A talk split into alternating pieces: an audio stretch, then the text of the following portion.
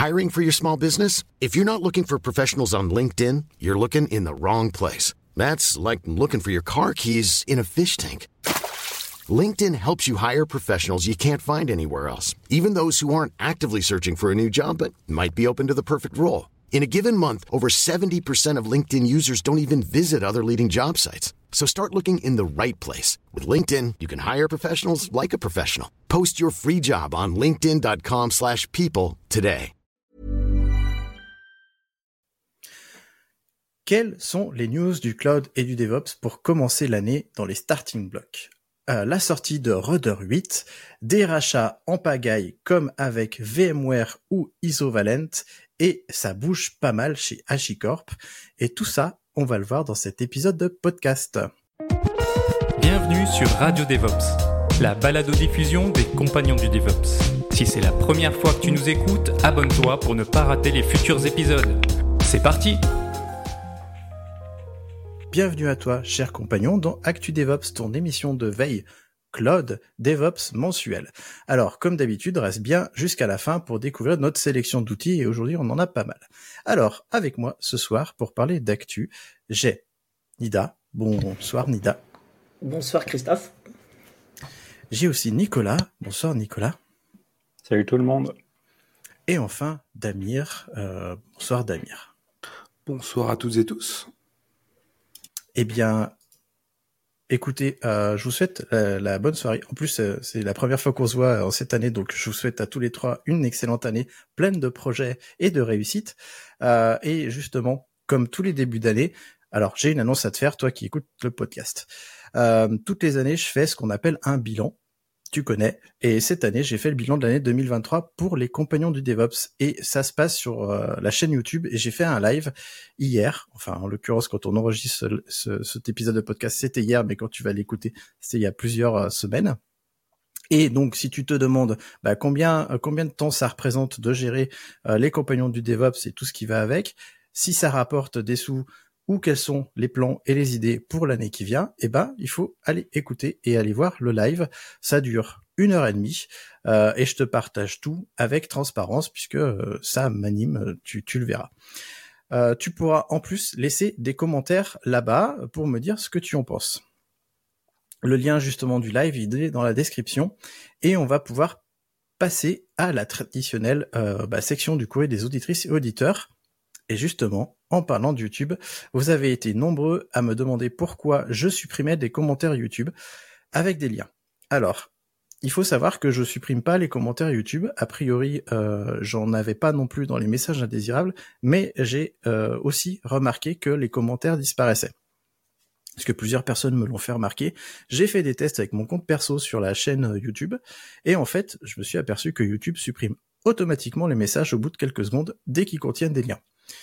Donc, bah, j'ai remonté le problème à YouTube, mais pour l'instant, il n'y a aucune solution. Et je suis pas le seul à être impacté, puisqu'il y a plusieurs chaînes euh, YouTube, euh, notamment Notech que je suis, qui a aussi euh, fait passer ce message-là. Donc, si tu veux laisser un lien dans les commentaires, bah, t'as pas, t'as pas le choix, tu peux pas le faire. le seul moyen, c'est de venir sur le post du forum, puisque chaque vidéo et chaque podcast a un, post sur le forum, donc c'est une bonne raison pour venir t'inscrire sur les compagnons du DevOps, donc c'est compagnon-devops.fr, sinon tu as le lien en description un peu de partout, bref, tu tapes sur euh, ton moteur de recherche préféré, tu devrais trouver. Bon, cette fois-ci, on va parler d'un vrai message. Euh, et j'ai un message de Curdy34. Euh, Curdy34, il nous, a laissé un message sur Apple Podcast. Il nous dit pertinent, 5 étoiles. Je recommande ce podcast pour les sujets pertinents qui y sont traités et l'engagement des intervenants. Je rajoute et intervenantes. Euh, on imagine le travail réalisé en plus d'une activité professionnelle dans le milieu ingrat de la création de contenu. La doctrine DevOps y est utilisée pour l'amélioration continue et je ne peux qu'approuver. Bon courage et merci pour votre travail. Alors moi, ce que j'ai à dire, c'est bah, merci euh, pour tes encouragements. En effet, c'est euh, extrêmement dur de d'allier à activité personnelle, enfin professionnelle euh, et création de contenu surtout quand on n'en vit pas. Euh, c'est euh, des, heures et des heures en plus. Euh, et je pense que certains ici pourront nous en parler aussi, puisque on a une streameuse et un autre podcasteur qui a aussi un podcast et un blog, puisque Damir, tu as un blog. Euh, donc je vais vous laisser la parole à tous les trois euh, et je vais commencer par Nida pour nous dire à quel point c'est compliqué de créer du contenu en plus euh, d'une activité professionnelle. Oui, d'abord bonne année à tout le monde, parce que je l'ai pas fait tout à l'heure. oui, effectivement, c'est entre le boulot, euh, euh, pour faire des streams, euh, souvent c'est euh, 3 à 4 fois le temps, si c'était pas 10 fois le temps de mon stream qui est fait en préparation et au niveau veille. Donc ça prend énormément de temps, plus après entre plus la publication de mon compte Twitter qui, qui est aussi assez chronophage et j'ai même arrêté de faire mon blog. par faute de temps et aussi lié à mon petit souci 10 euh, qui, qui est vraiment très compliqué pour l'écrit. Voilà. ouais, je confirme que c'est assez long. Moi, moi j'ai un peu les mêmes soucis 10 que, toi, euh, ce qui prend beaucoup de temps du coup, parce que je dois passer beaucoup de temps sur la relecture. Je dois faire relire par d'autres personnes, ce qui est pas toujours simple. Et euh, du coup, ça prend du temps. Après, moi, je me mets pas de pression pour les articles, pour ça que je publie relativement peu, euh, même si j'essaye d'être un minimum régulier. Mais, euh, mais oui, c'est des activités qui qui prennent pas mal de temps et selon les sujets, moi, moi, ça dépend vraiment des sujets. je peux avoir des articles qui soient relativement rapides et qui vont me prendre peut-être 7-8 heures, comme je peux avoir des articles beaucoup plus longs et qui me prennent beaucoup plus d'heures. Euh, ce qui est euh, ce qui est quand même un temps assez conséquent. Mais bon, je je regrette pas. Et pour le podcast, bon, le podcast c'est quand même le format qui me prend personnellement le moins de temps. Euh, quand on en fait, on enregistre, on n'a pas tellement de préparation et le montage, quelque chose qui se fait relativement rapidement une fois qu'on a les bonnes recettes et son Audacity bien paramétré, deux trois applies et c'est fait. Et toi, Nicolas, tu crées du contenu ou euh, tu veux réagir sur ce commentaire?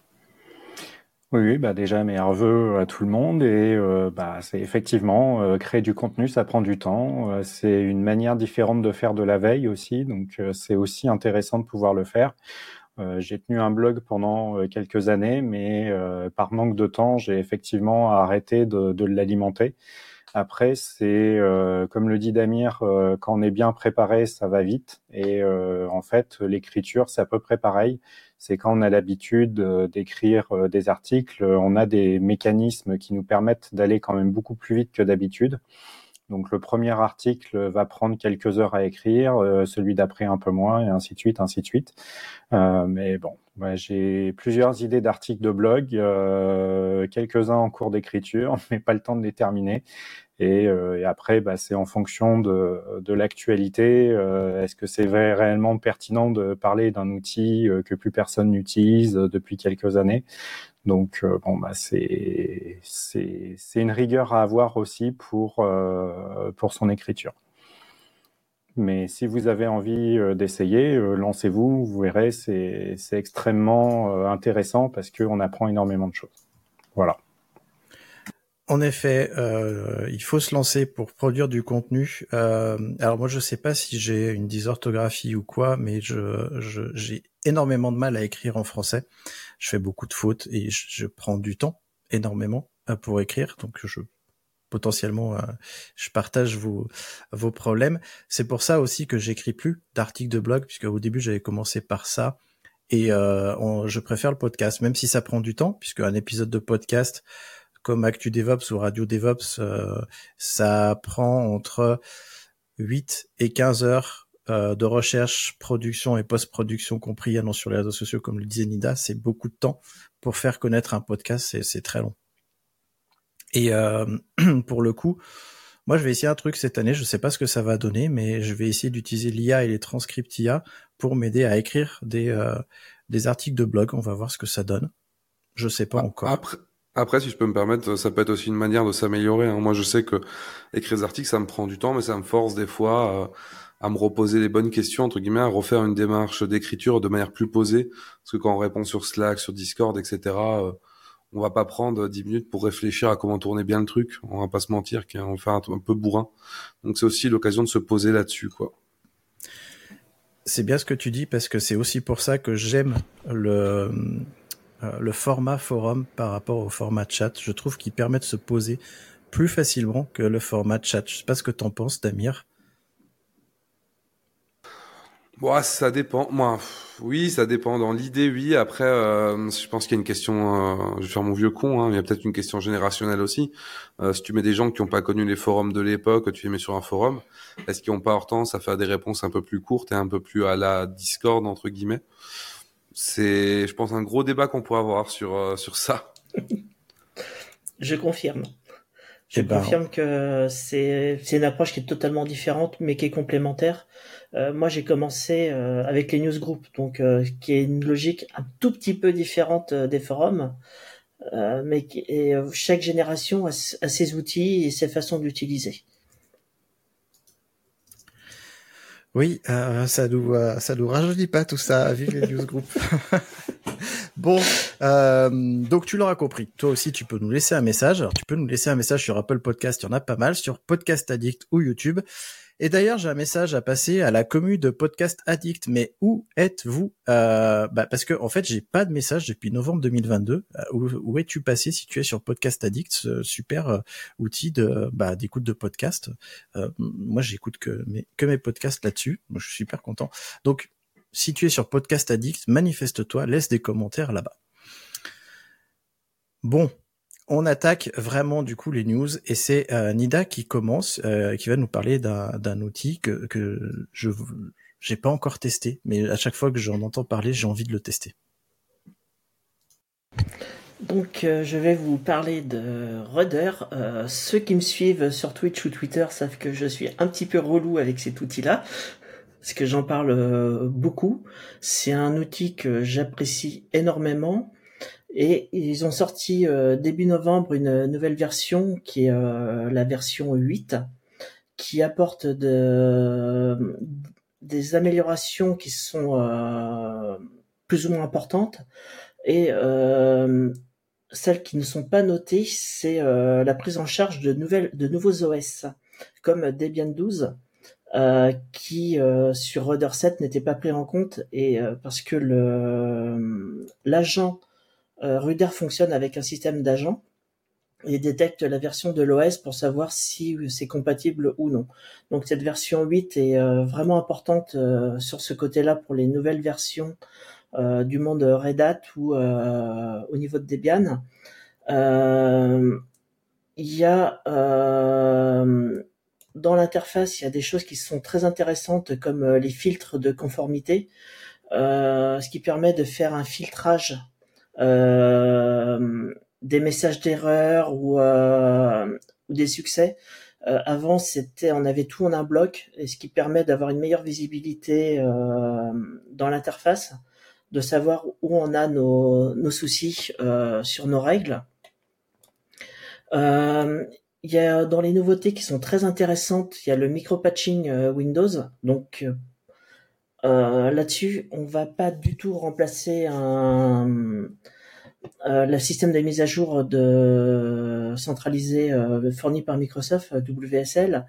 là, ça va nous permettre d'appliquer des patchs spécifiques des, des KB de Microsoft sur des serveurs Windows, qui est vraiment très très pratique si vraiment on a besoin de faire une campagne de patch très rapidement et euh, pour des petites structures qui n'ont pas beaucoup de, Windows et pas forcément une licence WSL, c'est une fonctionnalité qui est euh, qui peut vraiment avoir une, euh, un impact très fort.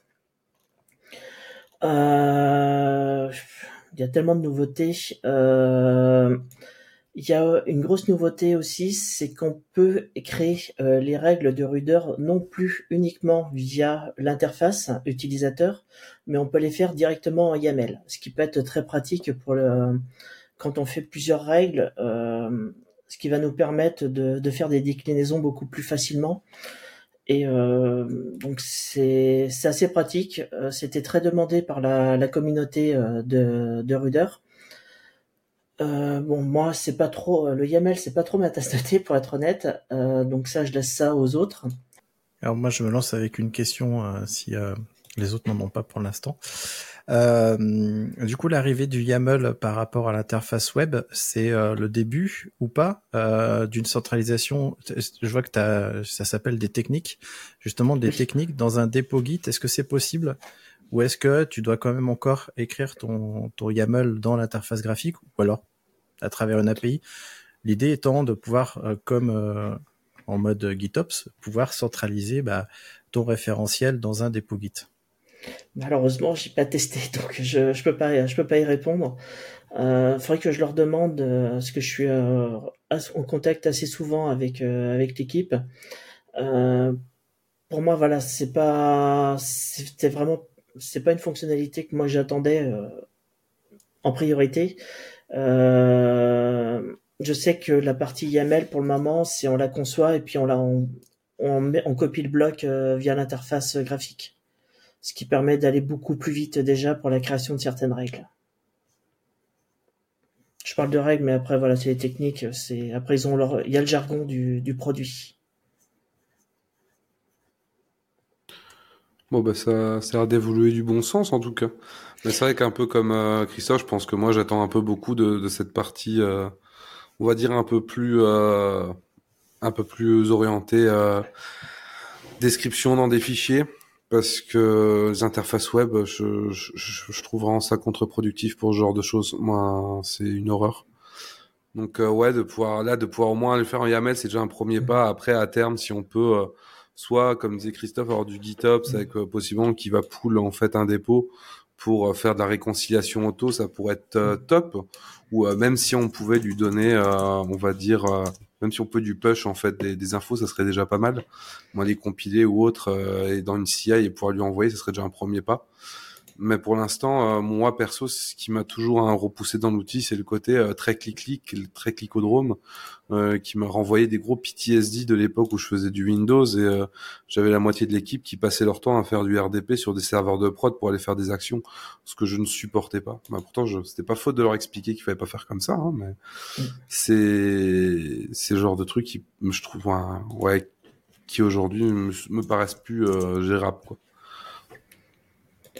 Euh, ouais, c'est après l'interface c'est très bien pour la partie euh, quand on crée des règles euh, en masse. Euh, ouais, là clairement, clairement le YAML est vraiment un gros plus.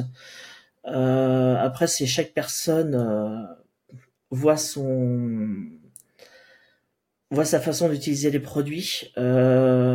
après, comme Ruder peut s'interfacer aussi avec Ansible, ce qui permet déjà de on peut faire des on peut pallier certains manques, certaines euh, choses euh, assez facilement. Euh, là, je suis juste en train de chercher dans la documentation si je vois s'il y a la partie Git. Et, Faudrait que je teste sur. Faudrait que je teste si on peut être avec Ansible. Bah, le vrai problème au-delà du côté clic-clic, c'est que quand on parle de, on, veut du, des fichiers, des flat, flat files ou autre, que ce soit du YAML ou whatever, hein, on peut même mettre du code. Mm. Demain, tu me dis, tu fais des trucs en Go, pourquoi pas? Mais le, vrai intérêt pour moi, c'est derrière, c'est toutes les utilisations de Git, quoi. C'est de pouvoir faire mm. du review, c'est de pouvoir aller voir dans l'historique. Moi, moi, tous les, moi, tous les jours, vraiment, euh, j'ai un, je vois un truc sur un serveur qui correspond pas à ce que je pensais. Première chose que je vais, je vais dans l'industrialisation, je regarde la ligne. Mm. Mon éditeur, il me dit c'est tel commit.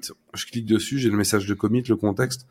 80% du temps, bah, ça répond au problème. Si la personne est encore là et que le commit est pas trop vieux, je peux même lui poser des questions, des mm. chances qu'elle me donne des, des infos dessus, quoi. Euh, là, je viens juste de faire une recherche euh, dans la doc, euh, donc il y a bien une, il y a bien un lien qui est fait pour manager certaines ressources de Ruder avec Git ou GitHub, GitLab. Ça sera testé. Bon, comme moi, c'est pas vraiment mon. Euh, Hop, donc euh, ça fait même les fichiers de conf de façon euh, globale, il n'y a pas que les... Euh, donc on, peut vraiment tout synchroniser via Git et c'est va falloir que je teste aussi de mon côté. Ça devient intéressant, là. Nicolas, tu as un avis là-dessus? Bah, euh, je suis en pleine réflexion sur euh, ce sujet-là parce que euh, vous comprendrez un petit peu pourquoi tout à l'heure je me pose de plus en plus de questions par rapport à le sac que j'utilise au quotidien. donc pourquoi c'est intéressant de partager les, les recettes, c'est aussi quand on a des environnements différents. moi, je travaille sur sur pas mal d'environnements de prod et euh, je mutualise euh, toutes mes recettes. Je vais les appeler comme ça pour rester euh, relativement générique, mais que ça soit de l'Ansible, du SalesStack ou autre chose, j'ai envie de travailler qu'une seule fois et de pouvoir le partager facilement d'un projet à un autre. Et le fait d'avoir ces, recettes transférables facilement via Git, ça me permet de travailler plus efficacement et plus rapidement. Après, euh, Rudder, le, côté qui est intéressant, c'est euh, sa vitesse d'exécution. Euh, il me semble que euh, pendant un moment, c'était basé sur CF Engine. Je ne sais pas si ça l'est toujours. a priori, oui. et CF Engine était réputé pour sa rapidité d'exécution. Et euh, Rudder l'utilise pour ça, pour euh, faire de la mise en conformité. Donc, quand vous avez des environnements euh, avec une sécurité importante, Rudder peut aller vérifier toutes les X minutes, mais chez eux, c'est toutes les 5 ou toutes les 10 minutes, je sais pas. Vous pouvez récupérer l'état de votre parc dans son intégralité. Et soit vous pouvez faire de l'audit, donc il va vous remonter quand le, parc est pas en conformité, mais il peut aussi écraser la conf purement et simplement donc, si un attaquant est venu changer un droit sur un fichier, bah, vous allez lui pourrir un petit peu la vie en remettant les droits systématiquement euh, protégés et ainsi de suite. Euh, après, euh, c'est un projet qui est aussi français. Euh, il y a une partie open source. Donc, si vous regardez un outil de gestion de configuration, bah, pour être un petit peu chauvin, qui est mon côté de vouloir faire travailler les copains, bah, vous pouvez peut-être regarder d'abord cet outil-là pour voir si ça convient. Et un autre intérêt, c'est que si vous avez du, du multiplateforme avec du Windows dans, dans votre parc à gérer, euh, comme c'est relativement natif chez eux, c'est peut-être intéressant de commencer par là. Et une interface graphique, euh, même si moi je, m'en passe au quotidien, mais je m'en passe par défaut parce que euh, j'ai pas pris le temps de l'installer dans la partie SalStack. le fait d'avoir une interface pour montrer à d'autres utilisateurs, c'est toujours pratique mais aussi pour pouvoir euh, avoir un état très rapide de, de votre parc. Euh, moi, j'aimerais avoir un outil qui me dit euh, il y a telle et telle machine qui sont plus alignées par rapport à la configuration, parce que je passe pas forcément euh, mon temps à réappliquer les, les recettes sur l'intégralité du parc. Voilà. Euh, moi, c'est vrai que moi je l'utilise beaucoup euh, avec un modèle, euh, un module payant qui est la mise à jour des machines Linux, qui permet de faire un, état. je peux avoir un check CVE, donc savoir toutes les failles qu'ont les serveurs, ce qui, ce qui est très très très pratique pour moi. En termes, comme je suis plus orienté un peu plus sur la sécurité, et euh, pour moi, c'est un outil qui est euh, d'audit qui est vraiment très intéressant. Et je peux programmer des campagnes de patch euh, des, des systèmes d'exploitation Linux, ceux qui sont supportés par Ruder, parce que toutes les distributions Linux ne le sont pas. Et ça me et d'avoir un état de, un état des lieux, de savoir si des patchs ne sont pas passés et pouvoir faire même des rollbacks de patch de sécurité, ce qui est euh, ce qui est très important, euh, moi, de mon côté, dans ce que je recherche dans le produit. Bah, c'est super intéressant. Je note quand même qu'il y a un outil qu'on n'a pas cité alors qu'on utilise son vocabulaire depuis tout à l'heure qui est chef, puisque recette, ça vient de, de chez chef. Mais voilà. Alors, on va passer à la suite. Et la suite, c'est le sponsor du mois. Et ce mois-ci, c'est mon service de mentorat de groupe, l'accélérateur GitLab. Alors, si tu fais du code et que ton objectif c'est de devenir plus efficace quand tu crées et que tu déploies une application, que tu veux te sentir à l'aise avec GitLab, que tu veux, que tu ne veux plus passer des heures et des journées à faire de la veille ou à tester euh, GitLab de fond en comble, bref, que tu veux progresser dans ta carrière, devenir plus productif et avoir un impact dans ton entreprise, j'ai la solution pour toi. Cette solution, c'est l'accélérateur GitLab. L'accélérateur GitLab, c'est un programme de mentorat sur mesure spécialisé dans Git et GitLab. C'est donc deux heures de mentorat de groupe tous les 15 jours pour maîtriser GitLab et avancer sur tes projets. Un mentor, euh, aujourd'hui euh, moi, mais bientôt plus, euh, plus de personnes. Et ce mentor, il s'assure de te faire prendre les bons raccourcis sur GitLab, justement. Un groupe de cinq personnes réunies en fonction ben, des problématiques communes que ces personnes ont pour que tu puisses bénéficier de l'entraide de tes pairs. L'idée, c'est de concevoir des promotions euh, qui soient pas non plus complètement hétérogènes. C'est aussi un cadre bien, bienveillant pour faire de l'introspection, échanger et nouer des liens pour accélérer ta carrière. Et ensemble, on va former en plus une communauté pour dire au revoir à tes problèmes. Puisque, en plus, tu auras accès à un forum de discussion privé avec les cinq membres de ton groupe pour échanger 24 heures sur 24 si t'es hyper chaud euh, sur tes challenges et tu seras accompagné par ton mentor. Tu auras aussi accès à un autre forum de discussion privé avec tous les membres de toutes les promos de l'accélérateur GitLab avec tous les autres mentors. Euh, les vidéos replay des sessions, évidemment, pour réviser ou même pour les voir si t'étais pas là parce que il se peut que tu un empêchement. Les transcripts de sessions faites par intelligence artificielle en plus des notes de ton mentor. Bref, tout ça, c'est l'accélérateur GitLab et bien plus encore parce que ça va évoluer. Donc, si tu veux aller voir la page du programme, tu vas sur bref.lidra.fr slash accélérateur-gitlab, mais le lien est en description, tu pourras le trouver. Alors, on va parler d'un rachat et d'un gros rachat puisque quand j'ai vu le titre, je me suis dit non, c'est pas possible. Nicolas, c'est à toi qui, qui l'advient de parler de ce rachat. Ouais, donc euh, ça, ça, ça, a eu lieu l'année dernière en 2023. Euh, donc VMware a été racheté par Broadcom. Donc euh, Broadcom, ça paraît un petit peu bizarre qu'ils aient racheté euh, VMware, puisque pour rappel, euh, ils sont surtout fondeurs de puces. il me semble même que si vous avez un téléphone dans la poche, il y a de fortes chances qu'il y ait une puce Broadcom dedans, ou alors je me trompe de nom, mais bon. Ça a été une petite acquisition à 61 milliards de dollars, donc ils avaient des sous dans la poche, comme quoi avoir Apple comme client c'est pas mal. Euh, et avec euh, ça, il y a plusieurs nouvelles euh, qui viennent. Donc, on s'imagine bien que pour 61 milliards, ils s'attendent pas à le, laisser vivoter dans leur coin. Donc, ils ont changé de, de, patron, je crois. Ils ont mis un, un, patron de Broadcom.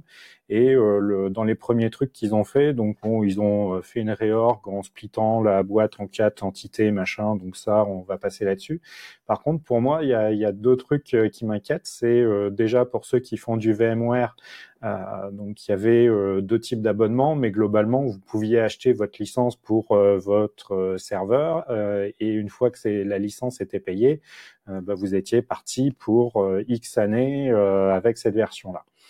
Là, maintenant, c'est fini. Ils vous incitent même à vous convertir sur de l'abonnement. Donc, c'est le, nouveau mode de vente. Euh, donc, euh, vous prenez votre abonnement et vous avez le droit euh, d'installer toutes les versions que vous voulez dans le dans leur catalogue disponible. Alors bon, j'imagine que c'est la suite vSphere et compagnie. Et donc, à terme, euh, on ne pourra plus du tout acheter les, les licences euh, perpétuelles. Donc, euh, si vous en avez, bah, gardez-les si vous voulez ne plus payer. par contre, je trouve que ça, c'est quand même une bonne nouvelle puisque malgré le fait qu'on puisse voir ça comme du racket, ce qui vient avec, c'est aussi le, la possibilité d'avoir toujours une version à jour et euh, on en avait parlé il y a un an ou deux, euh, il y avait une grosse euh, faille dans la partie VMware et on s'était retrouvé avec plein de serveurs qui avaient été piratés. donc, grâce à cet abonnement-là, vous aurez automatiquement les toutes dernières versions de, de la suite vSphere.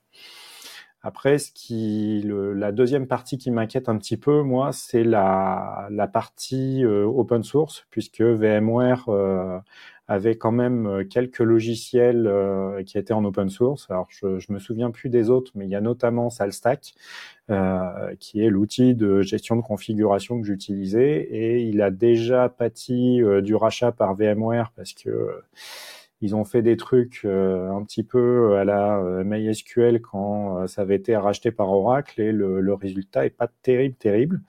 Mais bon, ça, ça continue à fonctionner, euh, il continue à y avoir des mises à jour, il n'y avait pas vraiment de volonté de, le sortir du, modèle open source. Mais avec ce rachat par Broadcom, je me demande bien ce que ça va pouvoir donner. Voilà.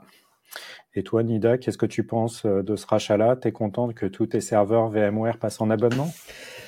Euh, Je vais avoir un double discours. Un, ça m'ennuie très fortement de plus pouvoir euh, avoir euh, euh, le, le, soft physique perpétuel. Mais de l'autre côté, c'est une très bonne chose au niveau sécurité. Parce que ça va pousser les gens à investir euh, parce que dans la politique de VMware, on n'installe pas VMware euh, sur une euh, en professionnel, on n'installe pas ça euh, en claquant des doigts, en achetant n'importe quel matériel. peu importe le constructeur de solutions de virtualisation, ils ont tous le même truc, du matériel certifié. Et donc c'est des coûts qu'on a forcément avec le matériel. Et et la licence ne coûtait pas si cher que ça au final, c'est euh, le support qui coûte cher.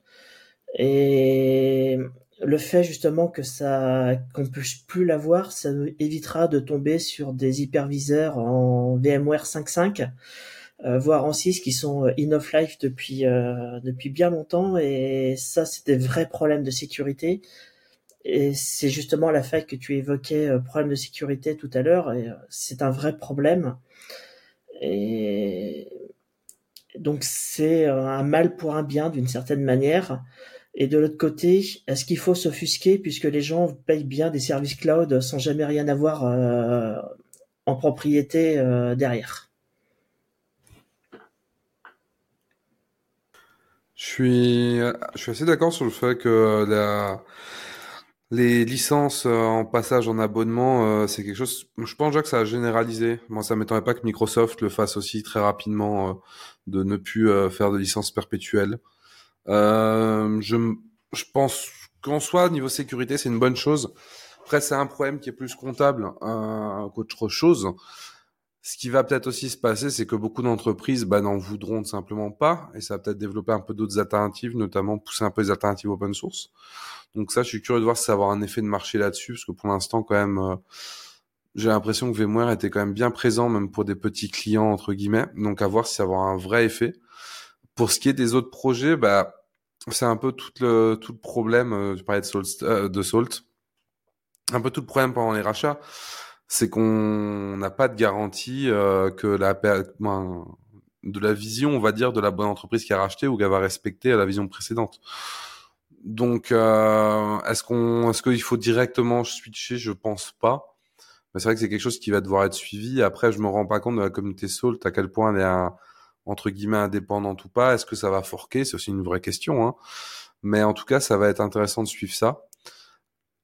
Donc, euh, donc ouais, non, la, la, news est intéressante. Même moi, le modèle par abonnement, dans l'idée, me dérange pas, mais je sais que pour beaucoup d'entreprises, ben, ça va devenir aussi une vraie problématique. Euh, on parlait du, tu faisais la comparaison avec le cloud, Nida. On, parlait beaucoup de FinOps. Euh, est-ce qu'on va pas avoir à un moment euh, ce truc de se dire, ben on paye 200 abonnements pour tous les services soft, etc. comment on optimise ça? C'est aussi une vraie question parce que ça va très vite, surtout quand ça se cale avec le nombre d'utilisateurs ou le nombre de charges. C'est un modèle qui, à mon avis, peut poser problème si tout le monde le fait un peu comme vos abonnements Netflix. Hein, tout le monde était d'accord pour payer l'abonnement Netflix quand il y avait que. Bah maintenant, quand il y a Disney, quand il y a Netflix, quand il y a euh, OCS, quand il y a machin, bah ça commence à faire chier les gens. Donc je pense qu'à un moment, les entreprises vont elles aussi euh, essayer d'optimiser ça et couper dans le couper dans le dans le lard. Pas toutes, mais une partie. Ouais, alors je, je voulais juste réagir parce qu'en fait c'est une transition toute trouvée pour un truc parce que tu parles d'abonnement Netflix et justement je suis en train de regarder euh, si je vais pas euh, rendre mon abonnement Netflix pour prendre une, une, abonne, une offre euh, packagée, puisque MyCanal fait une offre packagée. Euh, tout ça pour dire que je suis d'accord avec toi. Quand tu cumules les abonnements, au bout d'un moment, ça fait ça fait très très cher. Et pourquoi pas avoir l'émergence d'offres packagées qui coûteraient moins cher au final. À voir. Euh, moi, je suis assez surpris d'un truc, c'est euh, 61 milliards de dollars. C'est, ça me paraît assez énorme pour pour, je sais pas combien a été le rachat de de Red Hat, qui était déjà très gros, mais je crois que c'était moins. et ça me paraît beaucoup.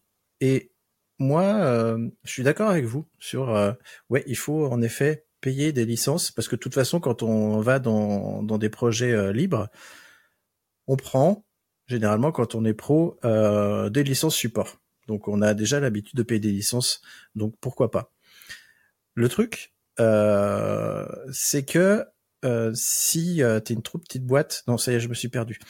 je suis, je suis vraiment, je vais, je vais reformuler ça dans ma tête. Je vais laisser Nicolas parler et je reviens après. Ouais, alors moi je suis revenu de l'abonnement MyCanal parce que je commençais à, trouver que ça coûtait beaucoup trop cher, mais bon, euh, pour en revenir à la partie euh, investissement versus euh, je sais plus quoi, c'est quand même un problème vraiment très français où tout ce qui est matériel et licence c'est immobilisé, donc vous rentrez ça dans votre plan comptable, c'est un investissement, ça s'amortit sur trois ans, etc. Et en fait, c'est euh, une manière de, euh, de gérer euh, sa compta. et, et, finalement, le fait de passer sur du cloud, c'est une manière différente de, de gérer les, les finances. Euh, mais c'est aussi une manière de lisser son, son budget sur plusieurs années. Euh, et si on n'est pas sûr de, de ce qu'on va vouloir avoir à court terme, ça permet de démarrer un petit peu plus facilement en douceur, puisque l'abonnement, euh, en théorie, il doit pouvoir se résilier à la fin de l'année, alors que la licence, quand on va l'acheter, il va falloir l'amortir sur trois ans. Tu voulais dire quelque chose, Nida euh, Oui, je vais juste revenir sur un détail, c'est que VMware, euh, donc on achète les licences et après on prend aussi du support. Euh, quand on achète, on a un support, je me souviens plus, je crois que c'est deux ou trois ans, ou alors c'est une année et c'est renouvelable. Il faut faire très attention à ça et si au final, je vais plutôt parler différemment, moi qui suis en infra, euh, quand on achète des quand on prend du Windows Server, au final, on ne paye pas les licences, on paye du support. Les licences, c'est ce qui coûte. Euh, le soft coûte rien, ce qui coûte réellement, c'est euh, le support. Le SAV qu'on a besoin pour se décharger en termes de responsabilité, pour pouvoir avoir sur quelqu'un qui tapait. Et on préfère que ce soit un prestataire. Alors ça, c'est encore une histoire de gros sous. C'est euh, qui va euh, payer les, les, pénalités en cas d'incident au client final. Euh, donc mmh. effectivement, quand on a des contrats de support, ben, on va reporter ça sur le maillon le plus faible de la chaîne. Alors, si vous prenez des contrats de support VMware pour vous défausser de cette partie-là, c'est pas une bonne idée parce qu'ils ont des meilleurs avocats que vous et au mmh. final, ils vous diront que vous aviez pas passé le patch bidule. Donc, si vous voulez vraiment économiser des sous euh, pour pouvoir payer vos pénalités plus tard, euh, faites de l'open source, euh, ça, ça, vous coûtera moins cher. Mais, et payer des développeurs pour contribuer sur la partie open source et vous pourrez réagir plus rapidement en cas d'incident, puisque le développeur sera en interne dans la boîte pour corriger le bug. Bon, après, ça n'est qu'un avis. C'est ça, c'est un abonnement pour que eux payent les avocats pour quand tu te retournes contre eux, c'est tout le principe. Ça a toujours marché comme ça, les supports là, de trois quarts du temps, quand tu as des vrais problèmes techniques, ça vaut pas du tout le prix. Voilà. Euh, en, open source, le support, euh, ça vaut pas forcément le prix non plus. Bah. mais comme tu le payes pas. ah, ah si, si, si. C'est ça. Si, si. Le support pour Xbox, euh, j'ai travaillé dans des boîtes qui le payaient et c'était une catastrophe. Ah oui, mais c'est pour Xbox. c'est pas open source du coup. C'est au final après en payant, euh, c'est une petite digression euh, sur le sujet, c'est euh, l'open source, le fait de payer du support, c'est aussi on paye le développement et le et on soutient le projet. Il y a oui, on en a déjà beaucoup parlé, mais c'est quand je dis euh, le, support open source, c'est tu payes pas l'entreprise et euh, tu vas discuter sur Discord, les forums et ainsi de suite. Et là, tu payes pas. Donc, euh, comme tu payes pas, tu as le support qui va avec. Et moi, ça me, ça me paraît faire comme, comme truc. Tu tombes sur les bugs avant, tu les aides, t'aides le développeur à identifier le bug et à le corriger plus rapidement parce que toi, tu as les compétences et tu acceptes le risque d'avoir ce bug-là en prod. Et euh, si tu veux pas l'accepter, bah, tu vas payer l'éditeur pour euh, t'aider à ne pas avoir ce bug-là et, euh, et à ce qu'il soit corrigé en priorité. Ouais, tu payes du service autour de, du logiciel libre que eux développent. Voilà. J'ai réorganisé mes, mes, euh, mon esprit. Alors, euh, justement, je voudrais euh, parler d'un truc qu'on n'a pas encore parlé, parce que pour l'instant, on parle de VMware euh, utilisé par des boîtes finales. moi, je voudrais parler de VMware utilisé par des fournisseurs cloud tels OVH, et je pense qu'il y en a d'autres qui font, qui proposent par exemple des offres publiques, pas publiques, cloud privé. Je me pose la question de justement ce changement licence perpétuelle versus abonnement. Est-ce que ça va avoir un impact sur elle? Et au final, puisqu'au final du final, ça va être le client euh, de ces euh, propositions-là. Est-ce que ça va pas augmenter leurs tarifs et est-ce que ça va pas euh, justement soit empêcher le développement du cloud privé, si je prends l'exemple d'OVH sur VMware, et donc ils vont peut-être passer sur autre chose, soit ça va augmenter les tarifs? Je ne sais pas, parce que dès que tu rajoutes une couche, bah le prix va augmenter, augmenter, augmenter. Je me pose des questions là-dessus. Je n'ai pas de réponse, hein, mais si vous avez des pistes, je suis preneur. Bah, moi, je pense que naturellement, il l'a payé déjà, entre guillemets. Là, ça va juste être étalé autrement. Ça va peut-être revenir plus cher. Mais premièrement, ils vont avoir des, euh, ils vont avoir des avantages. Je pense qu'au niveau commercial, euh, ils vont clairement pas payer le même prix euh, que le prix public. Et derrière ça, je pense surtout que ça va faire comme pour Windows déjà et d'autres choses. C'est quand tu payes ta VM ou quand tu payes en, fait ton infra, tu as un surcoût qui est associé aux licences. Moi, je sais que sur AWS, quand tu prends une tu as du VMware d'ailleurs sur AWS, quand tu prends, il y a marqué, bah, ta machine c'est tant et tu as tant de surcoût pour payer le soft quoi, à l'heure. Ou au mois, ou j'en sais rien, après ça dépend de ta facturation. Très clairement, les, entreprises comme ça euh, payent pas du tout le, même euh, avec le même mode de facturation. A, à l'échelle où euh, qu'ils ont, ils vont pas rentrer les numéros de licence un par un sur tous les OSX. Donc c'est ça va vraiment être une licence qui va être acheté euh, de, de, manière globale. Et, euh, et, en fait, on avait déjà plus ou moins le, le système qu'on avait avant. Euh, c'est juste, comme le disait Damir, une manière de le calculer différemment. Je suis même pas sûr que ça coûte beaucoup plus cher à court terme. Je pense pas que ça soit leur intérêt d'augmenter les tarifs en passant sur un modèle d'abonnement. Par contre, le, fait d'avoir l'abonnement, ça va inciter les gens à prendre plus ou moins un niveau de support élevé et d'avoir des, mises à jour euh, plus régulièrement. Euh, là où aujourd'hui, finalement, euh, une grande boîte qui avait un, un, modèle avec une licence perpétuelle, de toute façon, la licence, elle allait expirer au bout de la quand il y aurait eu besoin de mettre à jour euh, la nouvelle version, ils auraient été obligés de faire les mises à jour des licences. Et euh, dans ce cas-là, euh, comment ça se passe? C'est quand on a la version N-1, on a une réduction sur la nouvelle version. Et puis voilà. moi, je paye les licences régulièrement chez VMware. À chaque fois que je mets ma licence précédente, j'ai une réduction de 50%. Après, c'est une licence perpétuelle, mais de toute façon, euh, c'est plus compatible avec le dernier OS, donc on est obligé de faire la mise à jour. Donc même si c'est pas euh, une licence euh, perpétuelle, on peut pas l'utiliser perpétuellement non plus. Donc bon.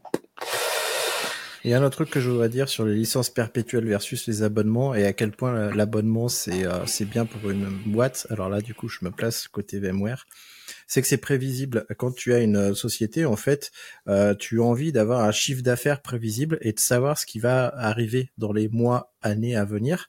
Une licence perpétuelle, tu sais jamais si elle va être renouvelée puisque bon, si, j'ai bien suivi, tu achètes une licence pour une version N, et puis euh, l'entreprise, elle va peut-être pas acheter la licence pour la version N plus 1, alors qu'un abonnement, elle va le payer tous les mois ou toutes les années, en fonction de la tarification, et toi, tu sais à peu près combien tu vas euh, avoir de, d'année en année, puisque les abonnements sont renouvelés. Si tu connais ton taux de, alors les Anglais ils utilisent le, taux, le terme churn, mais ton taux de désabonnement, euh, tu peux euh, faire des calculs et donc tu as une prévisibilité dans ta boîte et ça rassure finalement et ça permet de faire de l'investissement plus facilement. Ben, je vous propose que ce soit le mot de la fin du coup sur cette partie-là. Alors, si tu aimes ce podcast et tu veux t'assurer qu'il continue encore longtemps, tu peux euh, nous soutenir grâce à un don sur Liberapay. Liberapay, c'est une plateforme de dons libre euh, qui est gérée par une association française. C'est pour ça que je l'ai choisi. Tu trouveras le lien en description et euh, si tu ne peux pas, ce n'est pas grave. De toute façon, le podcast continuera à survivre, je pense, encore plusieurs années. Hi, I'm Daniel, founder of Pretty Litter. Did you know cats tend to hide symptoms of sickness and pain? I learned this the hard way after losing my cat, Gingy. So I created Pretty Litter, a health monitoring litter that helps detect early signs of illness by changing colors, saving you money and potentially your cat's life. Pretty Litter is veterinarian developed, and it's the easiest way to keep tabs on your fur baby's health right at home. Go to prettylitter.com and use code ACAST for 20% off your first order and a free cat toy. Terms and conditions apply. See site for details. Hiring for your small business? If you're not looking for professionals on LinkedIn, you're looking in the wrong place. That's like looking for your car keys in a fish tank. LinkedIn helps you hire professionals you can't find anywhere else, even those who aren't actively searching for a new job but might be open to the perfect role. In a given month, over 70% of LinkedIn users don't even visit other leading job sites. So start looking in the right place. With LinkedIn, you can hire professionals like a professional. Post your free job on linkedin.com slash people today. Euh, Puisqu'on est dans les rachats, ben on va continuer. Euh, Damir, toi tu vas nous parler d'un autre grand qui rachète quelqu'un. Oui, je vais vous parler d'un rachat pour changer. Euh, c'est pas le podcast de la variété au niveau des news, mais c'est un rachat qui me paraît intéressant tout de même. Je me sens que je vous en, vous en avez parlé il y a quelques euh, quelques épisodes. On avait parlé de la solution Cilium qui a le vent en poupe. Donc pour rappel, Cilium, c'est quoi? C'est une solution qui est basée sur EBF euh, e et qui va en fait gérer la partie network. Euh, notamment sur euh, des clusters Kubernetes. Et depuis quelques mois maintenant, c'est une solution qui est vraiment en train de décoller, qui est euh, bien sûr la CNCF et qui fonctionne plutôt bien. Je l'ai testé, c'est très cool. Autre chose intéressant et, et important, cette solution, elle est très orientée sur la visualisation et l'observabilité. C'est-à-dire que le but est d'avoir une vraie vision de ce qui se passe sur son réseau, aussi bien pour des questions de sécurité que des questions, on va dire, de monitoring classique type performance. Et cette solution, en fait, euh, qui est en train aujourd'hui, qui est qui date pas d'hier, mais qui est en train en tout cas de bien fonctionner, utilisée par plein de cloud providers. Scalaway, il me semble d'ailleurs, repose dessus par défaut. mais euh, en tout cas, euh, la société qui est derrière ça s'appelle Isovalent. Et euh, c'est une startup relativement classique qui avait justement, chose intéressante, eu Cisco qui était dans ses premiers investisseurs. Je crois même que Cisco était le premier investisseur. Et au mois de décembre, début mois de décembre, Cisco a annoncé euh, vouloir acquérir et faire une offre de rachat pour Isovalent. Dans le courant du mois, ça s'est réglé assez rapidement. Euh, il me semble que c'était le 20 ou le 21 décembre. Euh, Isovalent était officiellement racheté par Cisco. Donc c'est assez classique comme euh, rachat. Vu qu'ils étaient déjà dans les investisseurs, on se doutait qu'ils suivaient un peu le truc de près et qu'ils allaient potentiellement tenter quelque chose. Là où c'est intéressant, c'est que bah, ça mais potentiellement des inquiétudes, parce que comme on en parlait avant, un rachat, ça peut aussi avoir euh, des zones d'incertitude sur des licences, etc. Et là, vu que c'est vachement, vachement intégré à l'univers Kubernetes, qui est lui-même euh, assez rattaché à l'open source, euh, autant dire que plusieurs personnes ont commencé à avoir quelques petits doutes. Pour l'instant, Cisco se veut très rassurant et assure que la société va globalement continuer normalement, on va dire, euh, le, les, les, activités et qu'ils allaient continuer de travailler avec la CNCF et qu'ils allaient continuer à laisser le produit open source. Donc globalement, ils ont été extrêmement rassurants sur les communications. Maintenant, on va voir ce que ça donne dans la réalité. Ça n'empêche pas que euh, Cilium est, à mon avis, pour moi aujourd'hui, le, le, CNI, euh, un des meilleurs CNI qui, qui existe sur Kubernetes. Donc, euh, c'est rassurant à voir comment ça va évoluer. On peut pas deviner ce qui va réellement se passer. Mais moi, je pense qu'ils n'ont pas forcément d'intérêt à le couler. Euh, à le couler, à le fermer, surtout maintenant. Il faut qu'ils continuent encore à développer l'écosystème, etc. Sinon, les gens, ils vont juste switch euh, très rapidement. Mais euh, c'est un rachat, en tout cas, qui est, à mon avis, assez intéressant et qui sera à suivre dans les mois qui viennent. Toi, du coup, Christophe, je, sais que tu, tu, fais un peu de cube. T'en penses quoi de ce, de ce move un peu stratégique de la part d'une entreprise très moderne et récente et cutting edge comme Cisco? Euh, Avec un petit troll là. Un petit troll. Euh, moi, j'ai fait un petit peu de cube en effet. Euh, on avait même euh, sur la chaîne euh, accueilli un live meetup euh, sur Cilium. Et Cilium, c'est aussi la solution CNI qu'on utilise pour nos pour nos agrégats cubes. Euh, moi, j'avoue que je suis perplexe. Je sais pas quoi en penser en fait, pour être honnête. Je, pour moi, Cisco, ça reste, euh, ça reste les routeurs, tu vois, physiques. Mais je sais qu'ils font pas que ça. Mais tu vois, dans ma tête, c'est ça. Et je me dis, ah, Cisco qui a racheté Isovalet. Alors, on reste dans le réseau, ça va. C'est, euh, Je dis aussi ça parce que mon, mon associé, il a une activité à côté qui fait euh, de l'achat-revente et de l'installation euh, de matériel Cisco euh, chez les pros. Et donc, je, je voyais pas ce truc-là arriver. Clairement, pour moi, c'était pas ça. Tu vois, je voyais plus Isovalent racheté par, je sais pas, un IBM ou autre, mais pas par Cisco. Bon. Et sinon, je, je sais vraiment pas quoi en penser. Mais je vais suivre tout ça. Bon, je vais faire, je vais passer la parole à, Nicolas. Ouais, moi ça me paraît pas euh, totalement déconnant parce que euh, le, monde du de l'IT en général est en train de bouger et en train de se virtualiser de plus en plus. Euh, on parle pas mal de cloud, d'automatisation et on est là pour en parler. Et euh, je pense que le, c'est pas totalement innocent le, fait d'avoir investi dans cette société à l'origine et de l'avoir racheté maintenant. Euh, on sait que Cisco s'intéresse quand même depuis quelques années à tout ce qui est SDN, donc Software Defined Network. Donc c'est le fait de virtualiser le, le réseau. Et euh, je pense que c'est aussi ce qui les intéresse euh, euh dans ce rachat-là, c'est d'avoir des, des, compétences encore plus en interne pour pouvoir euh, continuer à investir sur tout ce qui est SDN. Après, est-ce que c'est la possibilité de rajouter euh, Cilium euh, ou les autres outils dans la partie euh, Cisco, donc dans leur hardware pour avoir une intégration encore plus encore plus fine, ou l'inverse, c'est euh, que le, la partie euh, Cisco puisse se mettre dans du software. Euh, ça sera peut-être un mélange des deux. L'avenir nous le dira, mais je pense qu'il y a des trucs très intéressants qui, qui vont arriver.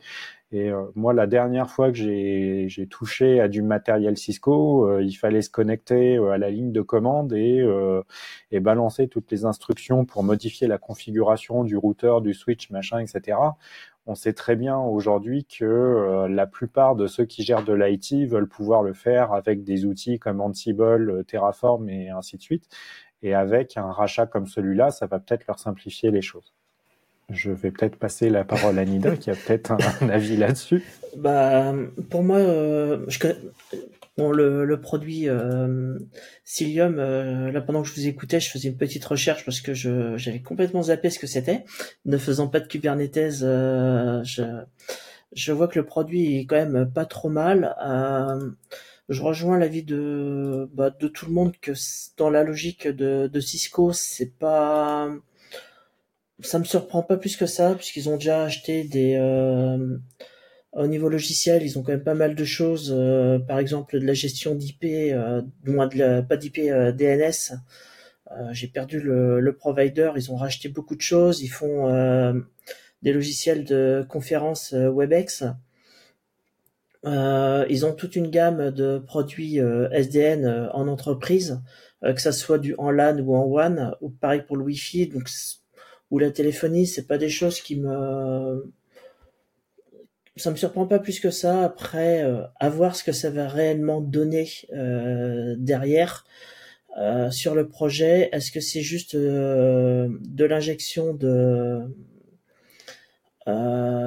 d'argent dans le projet ou est-ce que derrière il va y avoir une intégration un peu plus une version open source et une version un peu plus liée à l'écosystème Cisco et ça ça me fait un peu plus peur parce que Cisco est et quand même un petit peu à vouloir faire sa sauce dans son coin et à oublier euh, les autres. Euh, ça, ça, ça me poserait un peu plus un problème. Parce que Cisco, ouais, vas-y Dami. Ouais, vas-y. Non, mais sinon, vas-y. Parce que Cisco, euh, dans le monde du réseau, euh, j'en avais parlé brièvement sur Twitter, c'est que dans le monde des, des switches, par exemple, euh, il y a toute une gamme de switch euh, modifiables où on peut créer son propre OS de switch. Et Cisco reste de son côté, fait sa euh, fait sa tambouille alors que le reste du marché est en train d'évoluer et eux restent dans leur on va dire dans leur petit monde parce qu'ils ont énormément de parts de marché. Et voilà, j'ai juste un peu peur que Cisco veuille, euh, veuille enfermer euh, les utilisateurs euh, dans son écosystème. À toi, Daniel. Ah. Après, c'est vrai qu'on parle beaucoup du matériel, mais si on fait un petit dézoom, pas oublier que Cisco, ils ont quand même beaucoup racheté d'entreprises qui étaient plus orientées software. Il y a Splunk qui a été racheté par Cisco, euh, l'année dernière du coup. Euh, il y a eu aussi euh, OpenDNS qui avait été racheté. Donc il y a vraiment des, euh, il y a eu plusieurs acquisitions sur ce terrain-là. Donc je pense que aujourd'hui leur but c'est un peu de sécuriser, un, on va dire euh, le poste matériel si j'ose dire, dans le sens où euh, le matériel ils vont continuer à investir dessus, ils vont continuer à faire des choses dessus, c'est quand même leur cœur de métier, mais ils essayent aujourd'hui de développer euh, ces points-là qui sont qui sont aujourd'hui ceux qui ont le plus de potentiel de, de réussir et de rapporter du coup bah, du cash flow à l'entreprise. Et là, je pense, enfin, en partie, c'est un produit qui a un fort potentiel. Pour ça que je pense pas que leur but soit spécialement de, on va dire, de, de, changer la vision du produit. Mais après, on peut imaginer l'intégration avec d'autres produits qu'ils ont rachetés. On peut imaginer qu'à terme, euh, ils vont essayer de faire un écosystème assez cohérent euh, qui orienté très euh, réseau et sécurité. À voir, l'avenir nous le dira. Bon, alors, si tu nous écoutes et on a parlé de création de contenu et de logiciels libres dans la, dans le podcast, bah, sache que ce podcast-là que tu es en train d'écouter, et cette vidéo YouTube que tu es peut-être en train de regarder, c'est un produit libre, un contenu libre, puisque euh, il est diffusé en licence libre. Euh, CC by SA. Le CC by SA, c'est une des licences Creative Commons qui permet justement la réutilisation du contenu. Euh, tu peux le découper, le partager, tu peux même le remonter si tu as envie, tu peux l'intégrer à d'autres contenus. La seule chose qu'il faut que tu fasses, par contre, c'est nous citer. Tu dis que ça vient des compagnons du DevOps, tu mets le lien de l'épisode. T'es pas obligé, mais si tu viens nous dire en plus, hey, j'ai utilisé votre podcast, c'est cool, merci, eh ben ça nous fera énormément plaisir. Tu peux aussi le partager tout simplement parce que faire connaître un podcast c'est très très dur. Euh, et Damir en sait quelque chose aussi. Alors, moi je vais euh, te parler et je vais partager avec toi quelques réflexions sur les récents changements chez HashiCorp. On en a déjà parlé, mais si tu débarques dans le monde du cloud et du DevOps, tu te demandes peut-être ce que c'est qu'HashiCorp. Donc c'est aussi le point pour te rappeler que HashiCorp, c'est un acteur majeur dans notre univers DevOps. Notamment, on lui doit les outils comme Vagrant, euh, ça, a commencé par Vagrant, qui permet la création et la configuration d'environnements de développement plutôt légers, reproductibles, euh, lancement en ligne de commande, c'est portable, bref, c'est vachement bien quand tu veux développer de l'infrastructure. On lui doit aussi et surtout Terraform qui permet l'automatisation de l'infrastructure. Tu peux provisionner et gérer tes ressources dans n'importe quel fournisseur cloud. Enfin, je dis n'importe quel. Il y en a énormément. on pourrait pas tous les lister ici. C'est l'outil par excellence pour faire de l'infra as code. Mais aussi Vault, qui permet de sécuriser, stocker, contrôler euh, l'accès aux jetons, mots de passe, etc. Tout ce qui est protection des secrets et autres données sensibles. Mais il y a tout un tas d'autres produits HashiCorp, donc va voir sur leur site ce qu'ils proposent. Bon. On a déjà parlé justement du changement de licence de Terraform dans ActuDevOps de septembre 2023. Ça a eu plusieurs implications assez surprenantes puisque depuis on a vu arriver OpenTofu qui est euh, le fork de Terraform, ça y est, on a le nom officiel, c'est OpenTofu. Puis euh, OpenBao, le fork euh, de HashiCorp Vault, je crois qu'ils sont restés dans la nourriture asiatique pour mon plus grand bonheur. et je, à mon avis, il va y en avoir d'autres. Néanmoins, c'est au détour d'un post LinkedIn de Dan Lorenk, que je ne connaissais pas, que j'ai appris euh, plus de choses sur cette affaire de licence. Alors, accroche-toi, c'est un peu, technique. Donc, il nous dit qu'HashiCorp a toujours mis en avant un risque spécifique dans ses rapports trimestriels. Alors, ces rapports, il les publie parce que HashiCorp est une entreprise cotée en bourse et donc il publie des rapports trimestriels. Notamment, ce risque, c'était la facilité pour les concurrents d'entrer sur le marché à cause des euh, licences open source. Bon, en effet, quand tu euh, quand as un coût d'entrée, en fait, quand tu crées un service SaaS et quand tu crées un service SaaS basé sur les produits HashiCorp, bah, c'est réduit parce qu'il y a les licences euh, libres. C'est vrai pour tous les produits libres. Euh, je suis bien placé pour en parler puisque nous, on se base sur GitLab pour créer un SaaS et on n'a pas eu à développer une forge complète. Donc dans ce rapport, on lisait notamment la chose suivante, et je te le cite bon en français, mais je te le cite quand même en raison des droits permissifs accordés aux tiers dans le cadre de nos licences, les barrières technologiques à l'entrée des marchés sur lesquels nous sommes présents sont limitées et il est et non et il peut conduire et il peut continuer à être relativement facile pour les concurrents y compris les opérateurs de cloud public, d'entrer sur nos marchés et de nous concurrencer. Ce que Dan nous apprend, c'est que dans le dernier rapport, cette mention de risque a disparu. À la place, on n'a pas un risque, mais une discussion sur le changement de licence. On lit maintenant. Nous avons adopté une nouvelle licence pour nos produits libres de l'édition communautaire en août 2023, qui impose certaines limites à l'utilisation concurrentielle.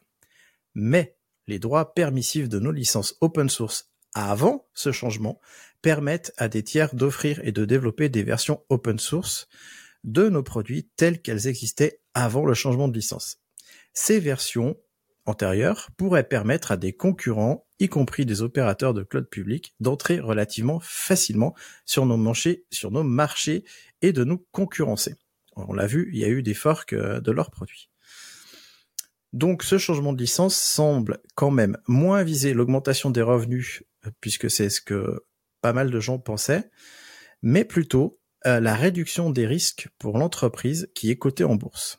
Et ça, Dan, c'est selon lui la vraie raison derrière ce changement de licence. Mais bon, il y a d'autres changements chez HashiCorp et je voulais vous parler euh, de Michel Hashimoto. Michel Hashimoto, c'est le cofondateur d'HashiCorp, le Hashi dans HashiCorp. C'est lui. Après plus d'une décennie à la barre de la société, il a décidé de quitter le navire il a écrit une lettre d'adieu et euh, Mitchell, il y exprime sa fierté, puisque cette lettre elle est publique, il exprime sa fierté de ce qu'HashiCorp a accompli et souligne sa vision d'une entreprise durable et capable de prospérer sans sa présence. Euh, Bon, ce qui impressionne le plus euh, là-dedans, c'est comment il a vu grandir ses idées initiales. Parfois, elles ont été controversées euh, et parfois elles sont devenues des standards dans l'industrie. On pense notamment euh, au HashiCorp Configuration Language, le HCL, qui est un excellent exemple de cette réussite parce que moi je m'en souviens très bien, il était assez assez critiqué à ses débuts. Bon, alors pour moi, le départ de Mitchell, c'est vraiment plus qu'un changement en fait de personnel dans l'entreprise. C'est la fin d'une ère pour HashiCorp et le début d'une nouvelle. HashiCorp, pour moi, c'était vraiment intimement lié à sa personnalité à lui. Et euh, aujourd'hui, je sais pas ce que va devenir la société. Mais bon, je suis quand même impatient de voir ce que l'avenir leur réserve. Euh, c'est sûr, ça, ça a changé quelque chose quand j'ai appris ça. Euh, en tout cas, il y a un truc qui s'est cassé dans mon lien à cette société que j'aime beaucoup. Alors, chapeau bas, Mitchell, et bonne chance dans tes nouvelles aventures. Pour HashiCorp, on va continuer à regarder de près ce que fait ce géant du DevOps, parce que mine de rien, j'ai cité trois outils, mais il y en a beaucoup, beaucoup, beaucoup. Et euh, du coup, bah, je vais me tourner vers vous et vous demander ce que ça vous évoque tout ça, parce que finalement, HashiCorp, c'est une des entreprises euh, qui a vraiment changé euh, notre vision du DevOps et du cloud aujourd'hui. Qui veut prendre la parole en premier? Forcément moi. Euh, bah ouais, moi ce qui m'inquiète euh, beaucoup, c'est que euh, avec le départ de Mitchell, il va falloir que HashiCorp change de nom, donc ça va foutre le bordel dans pas mal de trucs. Euh, plus sérieusement, euh, bon, on a déjà beaucoup parlé du changement de licence. Vous connaissez mon point de vue. Si vous avez oublié, réécoutez les, les épisodes. le départ de Mitchell, ça m'intéresse pas trop parce qu'en fait, il était CEO il y a depuis le début de, de la boîte et il y a deux ou trois ans, il avait déjà quitté le, le poste de CEO pour redevenir développeur. Donc la boîte a continué à tourner. Euh, je pense qu'il est resté dans la boîte euh, en tant que développeur euh, plus pour des questions légales, pour garder ses parts, machin, etc. Mais finalement, la boîte a continué à tourner. Elle n'est pas partie en cacahuète. ils ont continué à faire des choses bien. Peut-être que le changement de licence est une des raisons de son départ. Ça, on ne le saura jamais. Mais bon, après quelques années à avoir travaillé d'arrache-pied, je pense qu'il a envie de prendre sa retraite. Et vu le, la valeur des part de sa boîte, je pense qu'il va pas avoir besoin de travailler jusqu'à la fin de sa vie. Donc euh, bon, je pense qu'il faut continuer à regarder tout ça. Euh, bon, bah il y aura probablement des forks. J'ai déjà exprimé euh, mon inquiétude par rapport au fork et à la segmentation du marché. Donc bon, à la fois j'espère que les forks vont se planter parce que les gens vont pouvoir se concentrer sur la sur la version mainstream, euh, à la fois, j'espère qu'ils vont marcher euh, pour qu'il y ait un petit peu de euh, bonne concurrence avec les produits officiels d'Achicorp. Et puis voilà. Bon, à suivre. Damir, Vutamou, tu veux ajouter quelque chose? Il y a beaucoup de choses à dire. Euh, je pense que ouais, c'est très symbolique et qu'en soi, l'effet immédiat va va pas être euh, énorme. Après, euh, ça reste quand même, à mon sens, euh, une entreprise qui est très importante, comme tu disais, Christophe, dans ce qu'a été le DevOps, en tout cas la manière dont ça a évolué. Euh, ils ont fait beaucoup d'outils, a beaucoup qui sont méconnus parce qu'ils sont beaucoup moins utilisés. Je pense notamment à Bundery, je pense à des outils de ce type-là, mais qui sont très bons quand même, ou même Nomad. mais quand on y réfléchit, il y a quand même trois de leurs outils qui ont juste explosé et aujourd'hui c'est devenu de facto des standards que ce soit Terraform, que ce soit Packer, euh, que ce soit Vault, c'est des outils aujourd'hui. Euh, J'arrive dans une entreprise, tu me demandes comment faire de l'infra as code. Hors solution propriétaire cloud euh, type cloud euh, cloud trade, etc. Bah j'ai pas trop d'autres solutions, on va dire. Et euh, pareil pour Packer, pareil pour Vault. Ce qui, à mon sens, était déjà un, quand même quelque chose de fou qu'une entreprise à elle seule en fait est arrivée à très bien comprendre les besoins du DevOps et à très bien les implémenter pour à chaque fois faire des outils qui adressent bien au bon marché avec les bons outils, les bonnes manières, même si oui, le HCL ça a été un peu controversé à des moments, ça l'est encore sur certains points, mais c'est normal, c'est sain. Mais en tout cas que ça soit assez bon pour que ça s'intègre et que tout le monde l'adopte entre guillemets, bah en tout cas il y a un sacré tour de force et là-dessus je leur dis bravo. Pour ce qui est après des changements de licence, je sais que vous en avez déjà parlé, moi il me semble que j'étais pas là euh, moi, je pense toujours, et j'ai déjà dit plusieurs fois, que euh, l'open source, c'est pas simple. C'est compliqué de faire du business dans l'open source, c'est compliqué d'être rentable, c'est compliqué pour plein de raisons. Euh, là, effectivement, ce qu'ils avaient, c'était un risque. Je pense qu'ils avaient un problème de rentabilité aussi, ce qui explique le changement de modèle au niveau de la facturation de leur cloud euh, en fin d'année, qui a été quand même assez violent. Euh, mais globalement, euh, c'est compliqué. Ils n'ont pas arrivé à trouver leur équilibre, je pense. Aujourd'hui, ils ont décidé de faire ça. Moi, ça me paraissait un peu prévisible que des gens allaient fork. Euh, Est-ce qu'ils parient euh, sur le fait que les forks vont pas être maintenus? Je sais pas. Moi, je pense qu'ils parient plus sur le fait que les entreprises entre guillemets à minimum grosses et sérieuses euh, utiliseront pas les forks parce que euh, ils voudront avoir du support, etc. Et euh, ils s'en foutent des petits clients. C'est pas eux qui leur apportent du pognon. Si vous êtes une boîte euh, de 30 personnes, vous utilisez un un peu entre guillemets leur solution que vous soyez sur OpenTofu, euh, sur OpenBao ou euh, leur solution en SaaS, euh, ça leur change pas la vie. Par contre, demain, vous êtes un client du 440 français, là, ça les intéresse beaucoup plus. Donc, je pense qu'ils vont laisser faire et ils vont essayer de segmenter le marché comme ça. On va se retrouver des gros clients qui voudront bah, le support, comme on en a déjà parlé, et qui voudront surtout des outils très intégrés, etc., et très suivis. Ils vont aller chez HashiCorp directement. Les autres sont les forts qui seront relativement proches. Après, à voir si un jour on va avoir une divergence tel que ça va être des outils totalement différents, mais je, je suis pas sûr.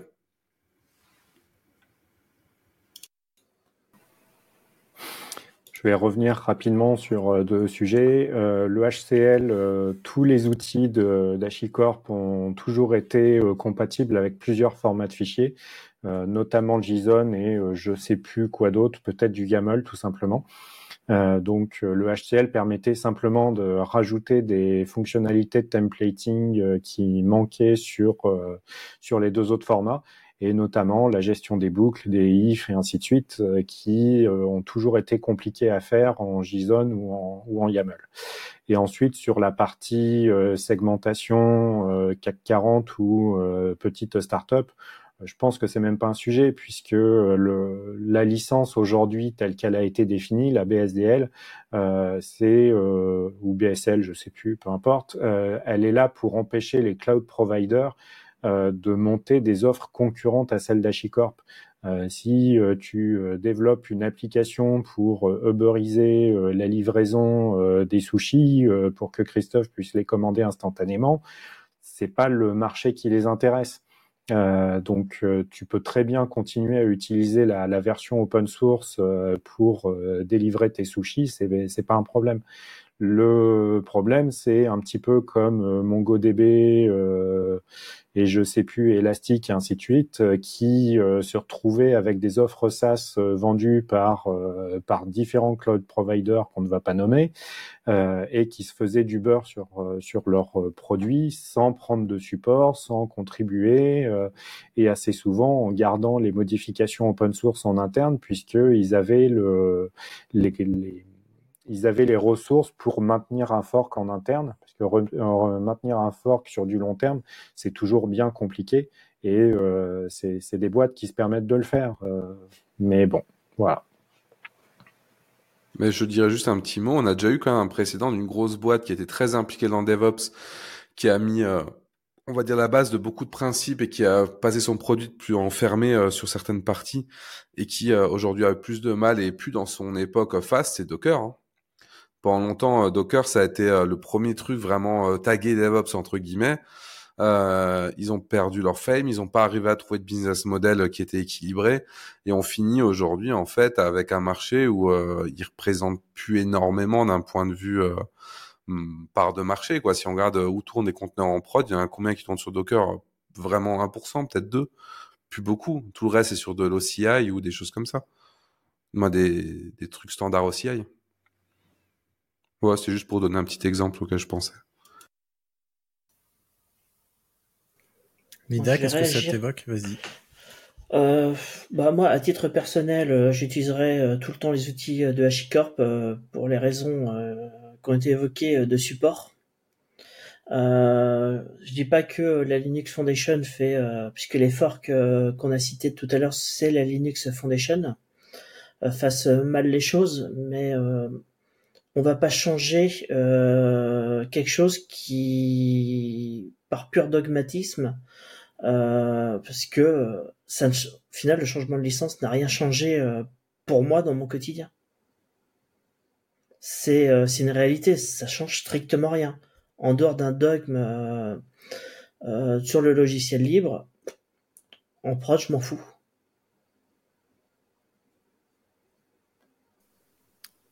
Merci. Du coup, je vais reprendre la parole. Alors, pour rassurer Nicolas, je crois, euh, Mitchell, en ce moment, il est en train de travailler sur un nouveau terminal. En tout cas, c'est ce qu'il annonce sur Twitter. X. J'arriverai jamais à m'y faire. Euh, je pense pas, par contre, à titre personnel, qu'il s'arrête de travailler, qu'il prenne sa retraite. Je pense que c'est un entrepreneur qui va continuer à créer des boîtes.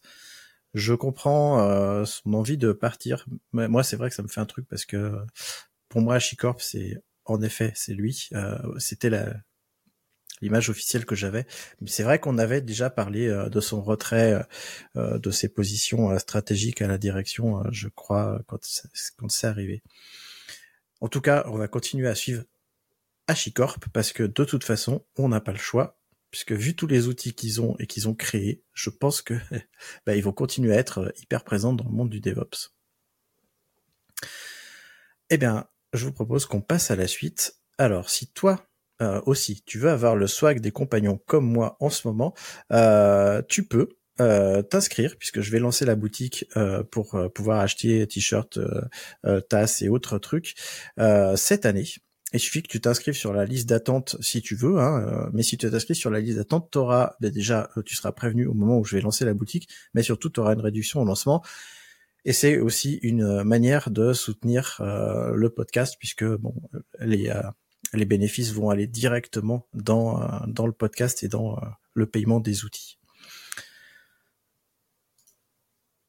Justement, en parlant des outils, euh, on va parler d'outils. Et Nicolas, tu vas nous parler d'un premier outil.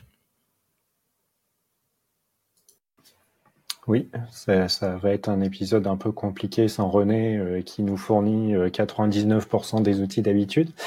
Euh, moi, je vais vous parler de Glance. c'est développé par un Français aussi.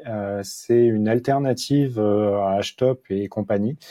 ça vous permet d'avoir des métriques sur vos serveurs et l'avantage c'est qu'il est très léger à installer euh, je crois qu'il tourne toujours en Python et euh, un autre intérêt, c'est qu'il a un mode serveur.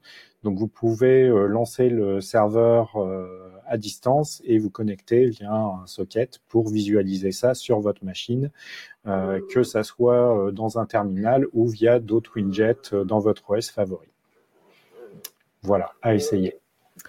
Ça a pas l'air de faire plaisir à tes compagnons à quatre pattes, Glance. Je, suis désolé, ils sont en train de se battre, c'est l'heure. Euh, moi, je connaissais pas cet outil. Enfin, je, je pense que je l'avais vu passer, mais euh, je me pose la question de son empreinte euh, son empreinte, parce que comme il est écrit en Python, moi j'aurais pas écrit un outil comme ça en Python, j'aurais j'aurais fait comme René, je l'aurais écrit en Rust euh, ou en C. Euh, Est-ce que tu as des, euh, tu as une idée de combien ça représente, notamment si tu l'installes au niveau serveur avec son interface, parce que moi à titre personnel j'installe plutôt NetData. Est-ce que tu as une idée là-dessus? Alors c'est plus un outil à la, à la top, euh, donc c'est du one shot. Ce qu'il y a d'intéressant, c'est qu'il va remonter beaucoup de métriques en, sur une seule page et surtout des métriques où il va montrer les, les points de congestion, que ça soit les IO, la mémoire et ainsi de suite, avec quelque chose de très visuel. Si vous regardez les screenshots, c'est rouge quand tout va mal et c'est vert quand tout va bien. Donc, moi, c'est plus ce, truc-là qui, qui a d'intéressant. Alors, effectivement, il a été écrit en Python, mais à l'époque, euh, Go n'existait même pas encore. Donc, euh, c'est le choix du Python. Et finalement, est-ce que l'overhead sur un outil comme ça est vraiment important? Je crois qu'il utilise la lib euh, PS, je sais plus quoi, qui a une l'implémentation de toute la collection des métriques qui est faite en C. Donc finalement, la, la partie Python, elle est là, euh, c'est epsilon par rapport euh, à la consommation du, du, truc. Et je vais arrêter de parler pour aller calmer les chiens. C'est pour le serveur Flask, Flask sûrement euh, Python. C'est possible en effet, en tout cas s'il y a des dépendances qui sont écrites en C, c'est ouais, ça doit être assez léger. En tout cas, c'est un outil que je teste très bien. Nida, oh. Damir, un avis là-dessus? Vous connaissez Ouais, juste, euh, moi je connaissais rapidement. un truc que j'ai jamais essayé parce que euh, installer un truc en Python pour voir euh, le de HTOP, euh, c'est bien, mais généralement quand j'ai un problème, j'ai d'autres choses à faire avant ça et du coup je le fais jamais. Au moins si c'était un Go, je ferais un petit wget du binaire, ça irait plus vite. Mais enfin bref, je digresse. Mais il parle de d'export notamment vers de l'influx DB, etc. Euh, je sais pas comment ça se passe, genre tu le lances quand tu as un problème entre guillemets ou tu veux suivre quelque chose, il te fait une base et tu l'exportes ou c'est vraiment fait pour tourner en démon cette partie? Alors je l'ai jamais essayé en mode démon et euh, dans, tous ces exports là, mais j'imagine qu'il y a un mode serveur euh, où tu dois pouvoir connecter ton, ton Prometheus euh, dessus en mode exporteur ou pousser ça dans un FluxDB. J'avoue que j'ai jamais essayé moi, je l'installe dans des virtualenv en Python, puisqu'il y a toujours un Python sur toutes les machines que je gère. Euh, un virtualenv, un pip install, et ça permet de visualiser très rapidement l'état de la machine. Euh, un autre euh, truc aussi, c'est que euh, quand je l'utilisais, HTOP n'existait pas encore, ou alors n'était pas installable sur les machines, puisqu'il fallait compiler le binaire, le transférer, etc. Là, c'est un pip install et c'est très rapide. Et encore une fois, ça permet de visualiser facilement, rapidement. C'est tout. Je vais prendre la suite. Euh, bah moi, je l'ai utilisé à une époque, euh, cet outil, euh, quand, bah, quand le produit était en cours encore de développement. Ça, ça remonte il y a quelques années. parce qu'on n'avait pas beaucoup entre top et htop, on n'avait pas euh, qui permettait de concaténer autant d'informations euh, en console. Euh, depuis qu'on a eu ByTop et ses dérivés en, en, C, j'ai plutôt tendance à utiliser ces alternatives-là. J'ai abandonné d'utiliser Glance. mais l'outil reste quand même super super pratique comme le disait Nicolas c'est quand il y, a un, il y a un souci, c'est en rouge, ça pète et euh, c'est très visuel. Euh, mais c'est pas un outil, malheureusement, c'est un outil que moi je n'utilise plus. C'était juste mon, mon outil dinosaure euh, de, de, la semaine. le Minitel marche plus, donc je me suis rabattu sur Glance. bon, ben moi je vais vous parler d'un autre outil, c'est Crane. Je pense que ça se prononce comme ça. Crane, c'est un outil euh, qui permet la manipulation d'images de conteneurs. C'est à la fois une librairie et un outil en ligne de commande. Du coup, on peut faire plein de trucs avec. Hein. On peut euh, lister les configs d'une image, exporter le file system, lister les tags rapidement d'une image, euh, valider le format d'une image, etc., etc., etc. C'est un outil de plus pour manipuler vos images de conteneurs. Moi, j'ai encore pas utilisé, mais mais je pense que ça peut être intéressant de l'utiliser. Peut-être aussi de le mettre dans des intégrations continues pour faire des petites choses, euh, je ne sais pas. À voir. Est-ce que vous connaissiez justement cet outil Crane? Pour le coup, non, mais ça a l'air intéressant. En plus, c'est du Go, donc euh, moi, je vais mettre ça de côté. Oui, c'est ah bah voilà, tout de suite. C'est pas en Python, donc tu peux l'essayer. Bah d'accord. Euh, Python va fatiguer. il me semble avoir joué avec, mais je je sais plus. Ne faisant pas de Docker, donc non. Euh, eh bien, écoutez, on va passer à, à l'outil de Damir. Oui, euh, je vais parler d'un outil et d'une lib. Comme ça, je fais euh, le DevOps, hein. un outil euh, côté Ops et un outil côté Dev. Euh, le premier outil, c'est un outil qui se présente comme une alternative à Fail to Ban, c'est Reaction. C'est pas pas un outil qui a l'air non plus ultra avancé pour l'instant en termes de développement. C'est assez récent. Ça a été fait par un Français qui l'a présenté sur Linux FR. C'est un, en gros, euh, c'est un outil qui se veut plus euh, plus simple à administrer que File to Ban. On va pouvoir déclencher des actions en fonction de patterns dans les logs. Ça a l'air bien plus euh, lisible et bien plus efficace, pour moi efficace au niveau configuration. Donc moi ça m'intéresse bien. J'ai pas encore testé, je le testerai sûrement à l'occasion. Et c'est développé en, c'est vrai que j'ai pas dit en quoi c'était développé. C'est du C et du Go, il me semble. Voilà, c'est du C et du Go parce que parce que Go c'est très bien. Donc du coup, euh, du coup, ça me paraît intéressant comme piste, à voir s'il va continuer à, le développer, s'il va arriver à créer une communauté autour de ça. En tout cas, moi, je trouverais ça bien cool que ça crée une petite communauté sur un petit outil français qui peut être euh, très sympa. Je sais pas si vous avez euh, vu la news aussi ou si vous avez peut-être déjà testé. Alors moi je ne connaissais pas, ça a l'air sympa comme tout. Euh, je suis pas encore prêt à remplacer mon fail to ban. Euh, par contre, je vois en effet la config, euh, c'est ça a l'air d'être. Alors on peut faire du YAML ou du JSON, j'ai l'impression. Donc c'est bien, ça va plaire euh, aux deux communautés. Moi je suis team YAML, donc parce que je trouve que le JSON c'est juste comment dire compliqué à écrire quand on est un humain. Bref, par contre, je me pose des questions quand même sur. alors c'est très bien, ils ont utilisé Framagit pour pour héberger le code, mais je me pose toujours des questions quand on est sur des forges autres. Et c'est bizarre pour moi de dire ça, mais euh, quand tu euh, promeus un outil libre, être sur une forge qui n'est pas une des grandes forges, est-ce que tu vas attirer une communauté justement? Parce que pour l'instant, GitLab n'a pas de fédération, à mon grand désespoir. Il faut bien commencer un jour. Peut-être. Le jour où il y aura une fédération euh, GitLab, je pense qu'on aura un vrai truc qui va se passer.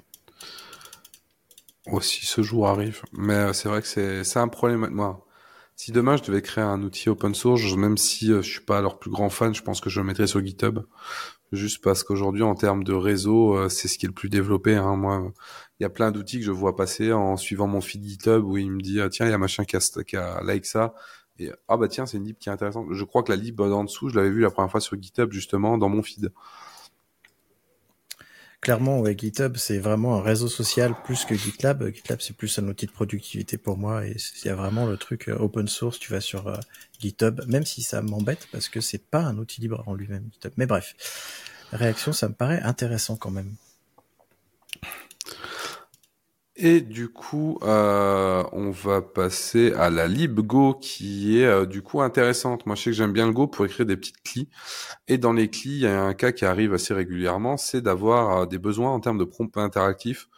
Et plutôt que faire un truc tout basique et un peu moche, on va pas se mentir, on peut faire des trucs un peu fancy avec certaines libs. Et il y a une lib qui s'appelle U et qui est du coup une lib en bah, libgo qui vous propose plein de petits, de petites de petites formes et euh, de petits euh, de petits formats slash formatage pour pouvoir faire des choses un peu sympas en termes d'affichage et faire quelque chose de très agréable. Donc je l'ai testé rapidement, c'était à la base juste pour faire une liste, euh, définir une liste et choisir en fait un élément. Mais j'ai trouvé ça super bien foutu, super propre et c'est, je suis le premier à dire que lui, lui entre guillemets sur ce genre d'outil c'est pas le plus important, mais faut avouer qu'en une nuit un peu sympa, ça donne toujours un peu plus envie. Ouais, euh, je vois que c'est en plus euh, l'équipe euh, Charm qui fait ça. Euh, Charm, à qui on doit Glow, Gum et autres petites choses vraiment hyper sympas. J'ai l'impression qu'ils font un travail de fou furieux sur tout ce qui est l'ergonomie autour de la euh, je, je, pense que c'est vraiment bien ce qu'ils font et euh, ils doivent continuer, vraiment, vraiment. Je crois qu'on avait. Vas-y, vas-y. Je crois qu'on avait parlé euh, un de leurs outils euh, dans un des outils de l'épisode précédent. Euh, et ouais, c'est super joli. utiliser des trucs comme ça pour vos clips parce que c'est toujours le parent pauvre et au final vous allez y passer des heures avec à moins de vouloir développer une IHM pour les développeurs Windows c'est vous vous qui allez souffrir donc utilisez des trucs comme ça où ça vous fera plaisir de l'utiliser bah, moi, je ne dev pas, mais euh, en tant qu'utilisatrice, je, ce que j'ai vu, c'est vrai que ça, permet, euh, je une adoption d'un d'un euh, d'un produit. S'il y a une clé euh, qui est designée comme ça, c'est mes rétines sont chatoyées. c'est vrai qu'en plus c'est super joli, j'avoue. Euh, eh ben écoute, Nida, t'avais la parole et c'est toi qui nous apporte le dernier outil. Euh, c'est pas réellement un outil, c'est un truc. Euh, si vous embêtez au travail, vous savez pas quoi faire. Il euh, y a un, y a un petit logiciel qui s'appelle Termtris, donc qui est un Tetris euh, utilisable dans une console SSH. Donc vous faites, vous, vous faites un clone euh, du Git, euh, vous compilez et puis vous jouez à Tetris euh, sur sur vos serveurs si vous avez du temps à perdre. Lorsqu'un patch doit passer, par exemple. Mais rassure-moi, on peut aussi l'utiliser en local sur nos machines. Ça marche dans un terminal sans forcément SSH. Oui, oui, on peut l'utiliser en local. Euh, sur le GitHub, il est indiqué comment euh, compiler. On peut l'installer aussi sur du DOS, du moins Windows. Euh, donc c'est le petit outil qui qui est pratique, qui est très minimaliste et moi qui me plaît bien. C'était juste pour le côté un peu Madeleine de Proust de tous ceux qui ont eu une Game Boy première génération. Et puis quand on vient de voir et qu'on te demande mais t'es en train de faire quoi, je défragmente le disque, t'inquiète. voilà. Mais c'est voilà, c'est pour ceux qui, qui veulent s'amuser. Euh, ça n'a pas grand intérêt, mais c'est sympa. Alors ça a un intérêt parce que déjà c'est un programme libre, c'est écrit en C et en euh, assembleur. Donc euh, si on veut apprendre le C ou au moins euh, essayer de se frotter au C, puisque moi je suis un ancien développeur C, ça peut être intéressant justement d'aller voir tout ça et de voir le code comment c'est écrit, etc. Parce que comme en plus c'est du, du terminal, on peut interagir dessus et etc. Ça peut être à mon avis un petit un petit truc sympa pour apprendre justement un langage comme le C puisque je pense que c'est tombé en désuétude, mais typiquement, euh, à mon avis, euh, ça, ça, va continuer à être utilisé le C pendant encore longtemps, je pense. Et, puis un petit hook quand il y a un terminal, un Terraform Apply qui se lance et qui te lance un, une fenêtre pour faire ta petite partie de Tetris en attendant, ou quand tu builds une image Docker, ou tu lances le déploiement d'une machine qui est un peu lente, ça occupe. Tout à fait.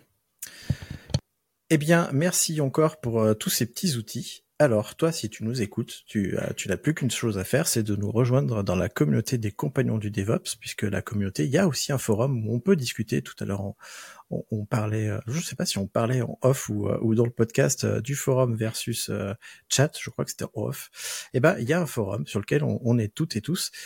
tu peux venir discuter, discuter de tes problématiques, partager tes outils aussi, puisqu'il y a un long, un long post sur les sur les sur les outils que René maintient assez généreusement. Tu retrouveras tous ces outils là-bas.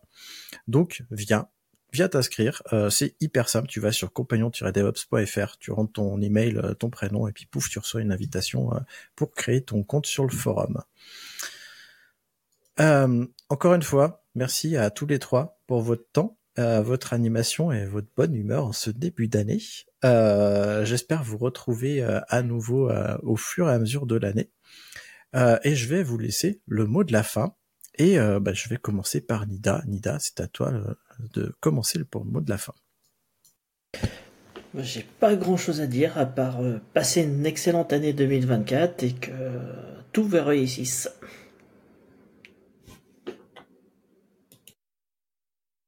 Haha, la parole n'est pas passée. Allez, Damir, à toi, à toi la parole. Bah, c'est pareil, très bonne année, amusez-vous bien, de nombreux side projects qui arrivent au bout ou pas. L'essentiel c'est de vous amuser. Et, euh, et du coup, bah, éclatez-vous. Eh ben, je vais conclure en vous souhaitant également une bonne année 2024 avec euh, plein de rachats de sociétés, plein de changements de licence et surtout plein de piratage. Merci d'avoir écouté Radio DevOps. N'oublie pas de noter l'épisode, plus la note sera élevée et plus il sera mis en avant dans les applications. Tu peux aussi le partager, ça nous aidera à le diffuser et à rendre le mouvement plus visible. Si tu as envie de discuter du mouvement, alors rejoins-nous dans la communauté des compagnons du DevOps. À bientôt La balado-diffusion des compagnons du DevOps est produite par l'Hydra.